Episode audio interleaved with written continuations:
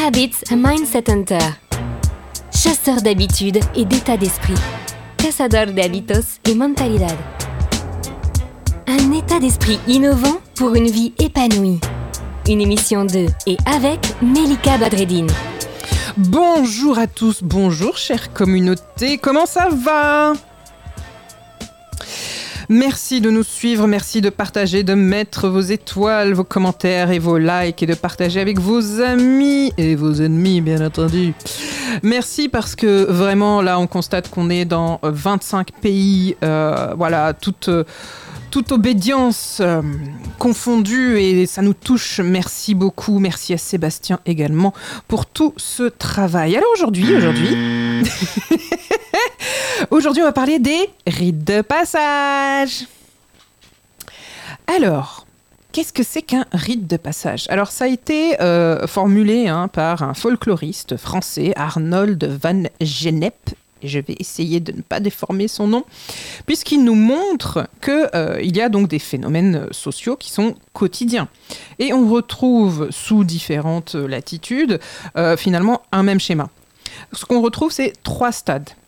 Donc celui de la séparation, celui de l'attente, ou en fait de marge, et celui d'agrégation. Qu'est-ce que ça veut dire, tous ces mots qui ont l'air compliqués? En fait, en simple, ça veut dire que l'individu au départ sort du cours normal de son existence. Euh, il est ensuite donc isolé du groupe, il est plongé dans ce qu'on appelle un genre de no man's land temporel, et là il vit une sorte d'initiation. Il en sort ensuite avec comme une identité neuve, une peau neuve qui se manifeste quelquefois par, par un nouveau nom, un nouveau domicile, de nouvelles parures ou une nouvelle attribution. Et finalement, tout ça, on le vit un petit peu au quotidien. Euh, c'est ce que d'autres aussi peuvent appeler, euh, dans le domaine du chamanisme par exemple, je crois que c'est Sandra Ingerman qui dit ça, euh, qu'on parle de petite mort, c'est-à-dire que euh, on quitte quelque chose et on rentre ensuite dans quelque chose d'autre. Et en, réalité, les trois stades sont extrêmement importants, mais ils ont aussi des traits vraiment caractéristiques, puisque d'une part, l'individu euh, vraiment est dans un état de changement vraiment complet, et c'est une nouvelle naissance, donc une nouvelle vie, d'où cette idée aussi de petite mort. Et ensuite, il y a un passage qui s'effectue vraiment sous le regard et le contrôle de la collectivité. Il y a donc comme une validation de la nouvelle identité. Et c'est parce qu'il existe donc dans le regard de l'autre qu'il vient à exister. Je sais, c'est philosophique, c'est beau, je sais.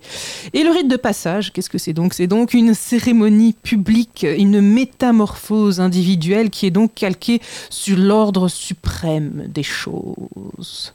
Et vraiment, on, parle du, berceau à la tombe, hein, c'est euh, ce cet ouvrage, donc le folklore français qui date de 1943 de Van Gennep, pardon, et on parle vraiment de cette ritualité, vraiment à partir de la naissance. Finalement, est-ce qu'on le perd pas un petit peu tous les jours, au quotidien, avec le métro boulot dodo? Alors, est-ce que c'est pas un rituel en soi? Je ne suis pas sûre de ça. Je pense que c'est quand même un rituel. De quoi? Et je sais pas trop. Hein. Chacun euh, peut voir un petit peu ce qui se passe devant sa porte, mais quand même, malgré tout, euh, ce monde contemporain où tout, tout, tout va vite finalement, est-ce qu'on ne perd pas aussi ce rituel de passage de l'enfance à l'adolescence, de l'adolescence à la vie adulte, etc. Et, et vraiment, on ne recherche pas tout le temps la même chose. Et c'est ça qui est vraiment intéressant. Le bon plan de Melika. Alors, sans rentrer dans les débats de la raison de la disparition de ce rite de passage, on en a tous, mais il les existe encore dans certaines parties du monde et quelque part, encore une fois, ils peuvent exister même dans notre quotidien. Chacun aussi son interprétation, bien entendu. Finalement, est-ce que ce n'est pas aussi réinventer euh, l'âge euh, collectif dans lequel on rentrer dans un groupe, un collectif, une, un club, une équipe Est-ce que ce n'est pas ça aussi? Ça peut être une école. Voilà, je vous laisse avec cette réflexion, les amis. Aujourd'hui, c'est pas une une astuce, c'est une question. Cette émission est maintenant terminée et comme dit Melika, fuck bullshit, love. Retrouvez l'ensemble des podcasts de Melika sur toutes les bonnes plateformes de streaming.